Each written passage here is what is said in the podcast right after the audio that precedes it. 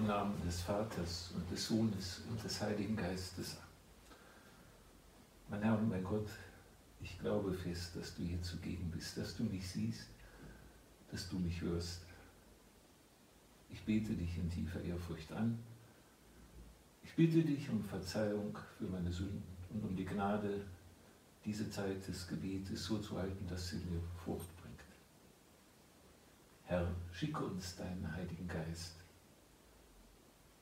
damit wir die Zeichen der Zeit verstehen und unsere Vertrauen zu dir immer mehr zunimmt.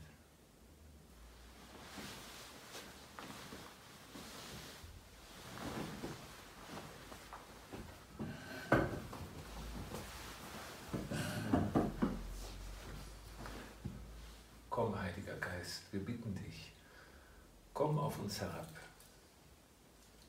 Komm, führe uns,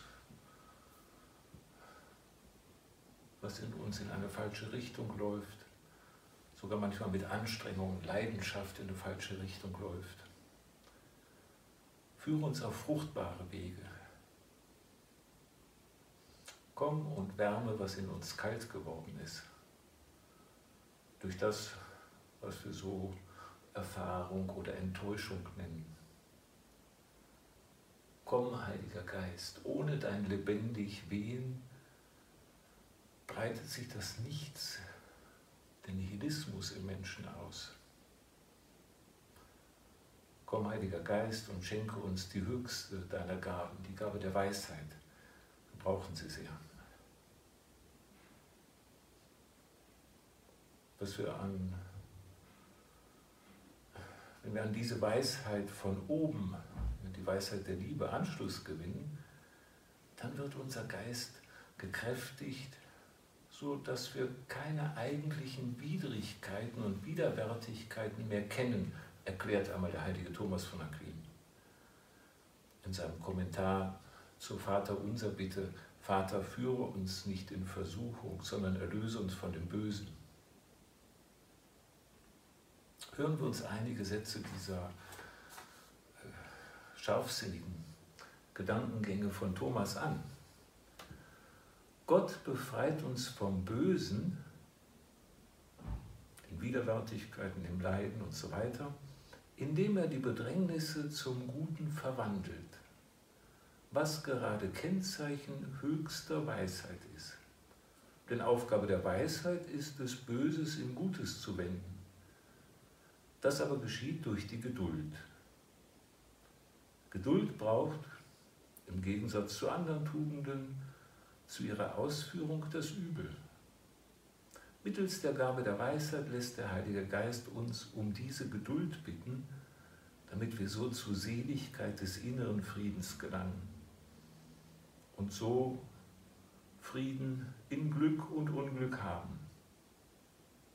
Die Friedensstifter werden von Christus Kinder Gottes genannt, weil ihnen genau wie Gott nichts zuwider geschehen kann. Die Brüder, wenn wir das verstanden haben, überkommt uns eine tiefe Sehnsucht nach Gott. Wir fangen an zu ahnen, dass äh, dieses neue Reich des Friedens, von dem der Prophet Jesaja gesprochen hat, keine Utopie ist. Wenn die Menschen sich gewandelt haben und so fähig geworden sind, auf Böses nicht mit Gegenbösen zu antworten, sondern es in, in Gutes zu verwandeln. Also Leid in Freude, Widerwärtiges in Aufbauendes zu verwandeln. Das gilt für alle Gläubigen, nicht bloß für eine kleine Elite, denn behalten wir vor Augen, dass die Gaben des Heiligen Geistes, sagt der Katechismus, zur Grundausstattung jedes Christen gehören. Als können wir fragen, ja, wieso herrscht denn dann noch immer äh, dieser Friede noch nicht? Warum geht es bei uns, bei anderen? Gibt es so viel engstirnige oder engherzige Ungeduld? Nun kann es nicht sein, weil wir immer noch allzu sehr einer falschen Weisheit, einer, einer komplizenhaften Geduld und Toleranz vertrauen. Die Scheinweisheit, von der die Heilige Schrift spricht, die die Erlösung vom Bösen und den wahren Frieden eben nicht primär von Gott, sondern von eigenen Selbsterlösungsversuchen erwartet. Bloß von den eigenen Ideen oder Ideologien oder bloß von mehr psychologischer Ausgeglichenheit oder von der Politik oder der Soziologie oder, oder der Wirtschaft. Scheinweisheit, weil sie auf die tiefsten Fragen, ja, diese Ruhelosigkeit des Menschen keine Antwort geben. Die Furcht vor dem Tod, die Furcht vor der Trennung vom geliebten Menschen, die Furcht davor, schuldig geworden zu sein, die Furcht vor Gott. Alles Ängste, die kein Mensch aus eigener Weisheit dementieren kann. Im Evangelium lesen wir, wie der heilige Paulus einmal von Spaltung und Unfrieden in der Gemeinde von Korinth hörte. Und hat er in einen Brief geschrieben. Schreibt ihm, das sei so wegen einer Weisheit, die nicht die Weisheit der Liebe sei, wegen einer eigensinnigen Weisheit, die nicht mehr hinhört auf die anderen.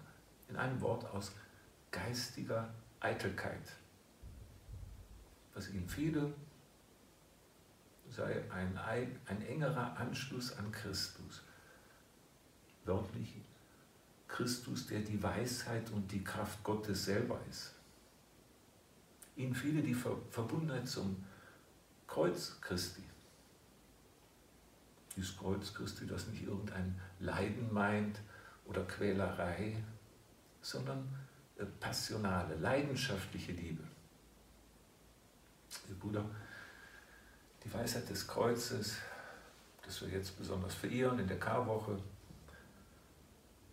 meint nicht irgendein Leid, sondern jene Liebe, die auch das Niedrigste und den Niedrigsten noch schätzt, weil Gott ihn so unglaublich schätzt und sich für ihn verausgabt.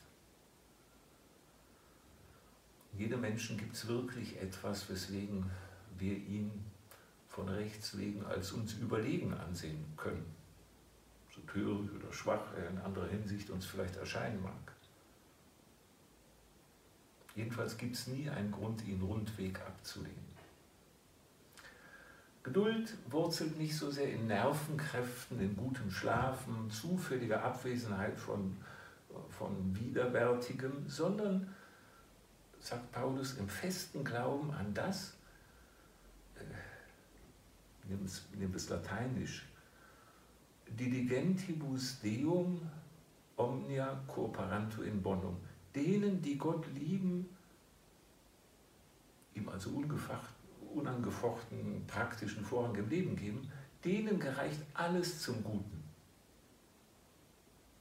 Glaube daran. Denken, ein Beurteilen der Situation, des Redens, des Tuns, das immer neu von dieser Basis startet. Gott ist gut, er ist nicht gemischt, er hat alles in der Hand, fügt alles. Und zwar immer zum Guten. Er kann nichts anderes als Gutes für uns wollen. Probieren wir es also in den nächsten Tagen aus. Sagen wir, oder heilige Josef Maria Escrivá äh, es machte, er murmelte manchmal den ganzen Tag, omnia in bonum. Alles führt zum Guten, kann zum Guten gereichen dieser Person, da ist was Gutes drin. Und so werden wir ein bisschen den Hauch der Weisheit Gottes spüren. Dann werden wir auch nicht mehr bloß selber den inneren Frieden bewahren, sodass unsere innersten Energien sich überhaupt entfalten können. Ohne Frieden entfalten sich nicht. Nein, wir werden auch diesen, diesen Duft, können wir sagen, der Güte, der Weisheit Gottes in unserer Umgebung verströmen. Vertiefen wir ein wenig diesen Gedanken heute von, vom heiligen Paulus. denen, die Gott lieben, gereicht alles zum Guten. Wörtlich heißt es, dass wir wissen, dass Gott bei denen, die ihn lieben, alles zum Guten führt, bei denen, die nach seinem ewigen Plan berufen sind. Und Paulus will damit nicht sagen, dass die Gegenwart, also jetzt ist Leben rosig ist, voller großartiger Perspektiven, schon voller Leiden. Das sagt er unseren Schwestern und Brüdern in Rom. Und diese Leiden finden sogar ihren Höhepunkt, sagt er, im Leiden Christi. In den Leiden, die Christus für uns durchleidet. Ja, und wozu das alles? Das ist etwas sinnlos. Nein, sagt er, weil es auf eine unvergleichliche Herrlichkeit zugeht, die über uns einmal hereinbrechen wird. Gott selber werde uns mit seiner Herrlichkeit überstrahlen. Wo, wo wissen wir denn überhaupt von dieser Herrlichkeit? Paulus sagt, alles wartet auf sie und verlangt nach ihr, sonst würde die Kreatur nicht seufzen. Ein schönes Wort. Seufzen. Erwartungen, Verlangen, Hoffnungen, Sehnsucht sind da. Und die gibt es letztlich nur, sagt Paulus, weil das gesucht wird, was Doxa ist, Herrlichkeit. Und daran sei sogar die Natur beteiligt. Auch wenn sich das bei ihr nur in unbestimmten Spannungen, in einer Unruhe äußert, sie wartet auf den verklärten Menschen, den aufgeblühten Menschen, der herrliche Mensch. Warum muss sie da warten? Ja, weil sie in den Schein, in, in die Lüge hineingezogen worden ist, in die Eitelkeit. Ja, worauf hofft sie dann, sagt Paulus hier? Dass Gott ihr Freiheit schenken wird, den Glanz der Gegenwart Gottes, diese herrliche Freiheit. Paulus fügt hinzu, der Wissende hört die geheime Symphonie des Seufzens und Stöhnens der Kreatur unter der Last des nichtigen Daseins. Für den Wissenden ist Kreatur nicht stumm, er sieht es als das Seufzen und Stöhnen einer Gebärenden an. Das ist ein Zeichen der Hoffnung. Nicht Ankündigung des Todes, sondern des Heiles. Aber nicht nur die Kreatur seufze nach Offenbarung und Enthüllung, sondern auch äh, die Christen, wir. Wir, erlösen nach, äh, wir seufzen nach der Erlösung unseres Leibes. Paulus erinnert die ersten Christen daran, dass Gott denen, die in ihm alles zum Guten äh, verhilft. Zum Guten, das heißt zum Heil.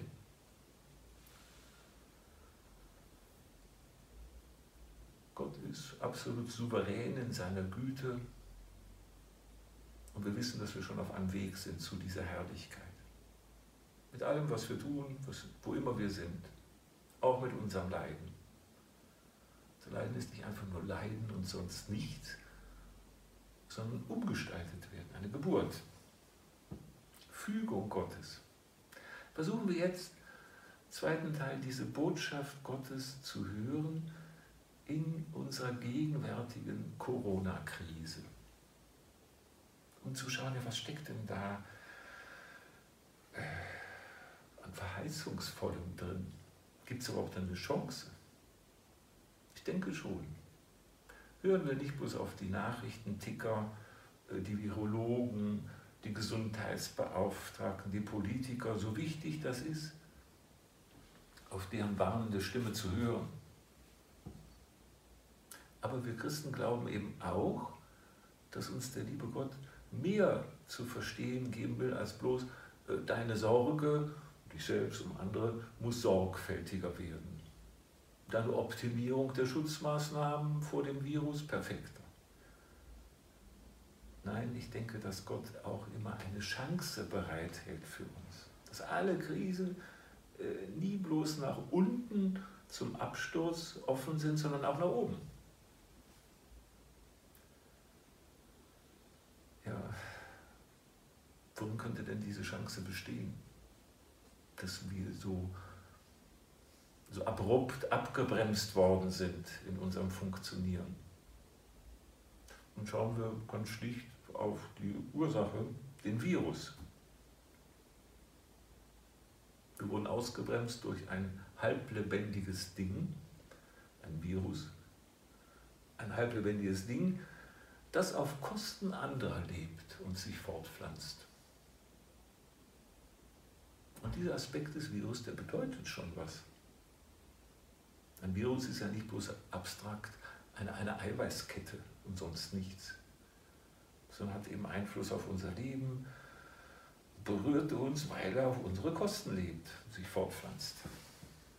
Ich denke, das ist äh, ein Symbol für eine Dimension unseres Lebens.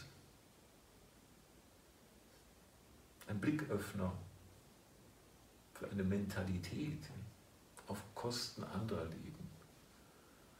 Aber dies auf Kosten anderer leben, das bedeutet zweierlei. Einerseits eine Tatsache, andererseits eine moralische Aufgabe.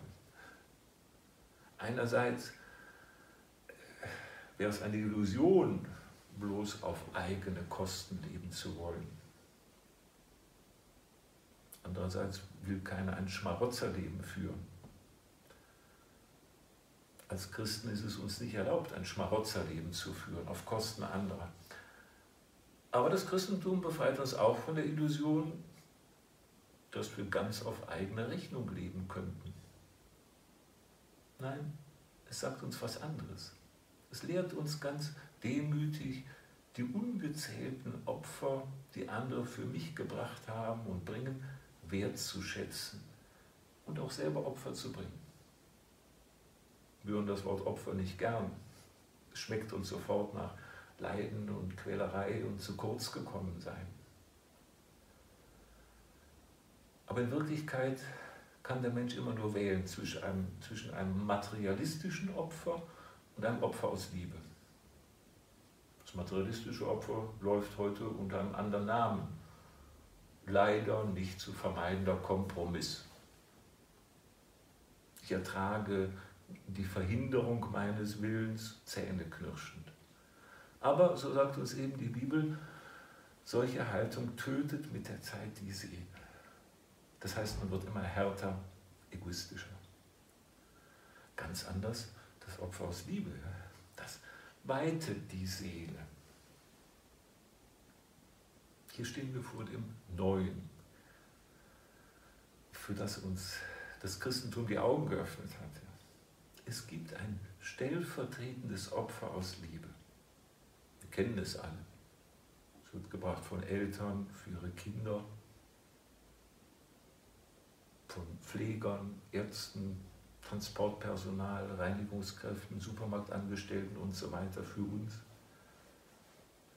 Und ich denke, dass wir diese Opferdimension wieder in den Blick bekommen müssen. Sie nicht einfach ja, als selbstverständliche Funktionen sehen dürfen, sondern uns Zeit nehmen, den Menschen, die sie für uns bringen, zu danken. Mit Worten, aber auch mit Taten danken indem wir ihnen das Beste, was wir haben, äh, uns selber und unsere Zeit schenken. Also nehmen wir uns neben diesen ganzen Schutzmaßnahmen und Meldungshören ein wenig Zeit, äh, um Gott zu danken, auf dessen Kosten wir bisher gelebt haben. Wir haben die zweite Dimension, das auf Kosten anderer Leben. Ich glaube, dass kein Mensch es je schaffen kann, ganz äh, so zu leben, dass er nicht nie einen anderen einschränkt. Aber ich hoffe, dass die Menschen mir das nachsehen werden, dass ich auf ihre Kosten lebe und dass ich die Beziehung nicht zu sehr belaste. Ja, ich hoffe sogar noch mehr, dass ich unter dem Strich doch mal was Positives hinterlassen habe und die, und die Welt gebracht habe. Ein junger Mann schrieb mir einmal, was das konkret bedeuten kann. Er habe sich gesagt, du hast heute noch nicht gelebt, wenn du nicht jemandem irgendwas Gutes getan hast, dass er, dass er dir nie mehr zurückzahlen kann. Ich finde das sehr schön. Das ist das Opfer aus Liebe. Täglich jemandem etwas tun, was Gutes, was er mir nie mehr zurückzahlen kann. Und so, denke ich, werden wir eine wichtige Botschaft der Corona-Krise da verstanden haben. Gutes in eine schwierige, bedrohliche Situation reinzubringen. Vielleicht manchmal auch so ausbeuterische Verhältnisse abzuschaffen, auch der Selbstausbeutung, seien diese Verhältnisse jetzt kapitalistischer oder sozialistischer Natur. Ich denke, das ist ein Weg der Hoffnung, ein Weg gelebten Vertrauens auf Gott. Und noch ein letzter Gedanke, liebe Freunde. Der Coronavirus verordnet uns Distanz in unserem Zusammenleben. Freilich nicht, soll es nicht Distanz sein aus ängstlicher Sorge um mich selber. Das tut jeder sowieso automatisch. Nein, äh, Distanz aus Respekt und Achtsamkeit gegenüber anderen. Ja, wir brauchen diese Distanz aus Liebe gegenüber jener vereinnahmenden Nähe, diesem Gutmenschentum, das andere stillschweigend zu einer Funktion macht. Liebe braucht gute Distanz, Respekt. Er ermöglicht mir, andere nicht weiter als bloße Funktionsträger anzuschauen. Wirtschaftsfaktor, Wohlfühlfaktor, fühle ich mich in ihrer Gegenwart wohl, sondern als Person, die eine Würde hat, die ich nicht vereinnahmen darf, den ich meine Beschränkung nicht einfach selbstverständlich zumuten darf. Also Respekt lernen. Von der Schutzmaske angefangen, die uns belehrt, dass es ein Geschenk ist, dass jemand mir sein Gesicht zeigt und nicht mein Anspruch. Bis hin zum äh, alltäglichen Arbeitsteilung in der Familie. Auch sie kommt durch stillschweigende Übereinkünfte und Vertrauen zwischen Personen zustande. Das ist nicht bloß eine Funktion.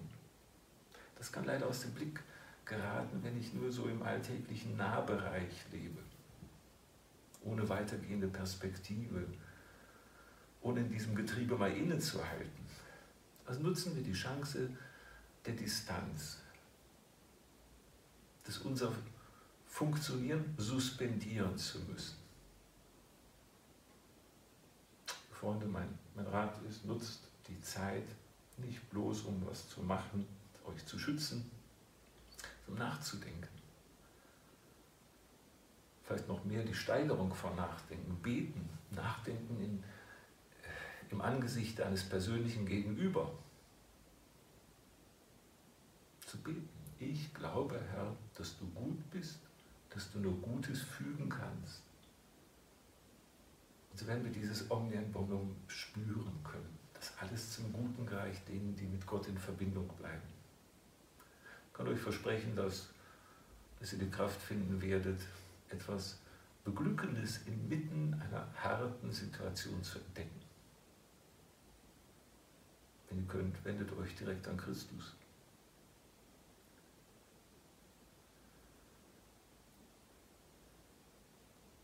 Christus hat uns eine Art, könnten wir sagen, Immunisierung geistiger Art erworben. Die beginnt damit, dass ich erstens wieder ein bisschen sensibler werde für die Opfer anderer für mich. Und zweitens, dass, ich, dass wir andere aus Liebe auf unsere Kosten leben lassen. Wenn wir uns auch an Maria, die den Herrn so verstanden hat, ihr Gottvertrauen wird uns anstecken.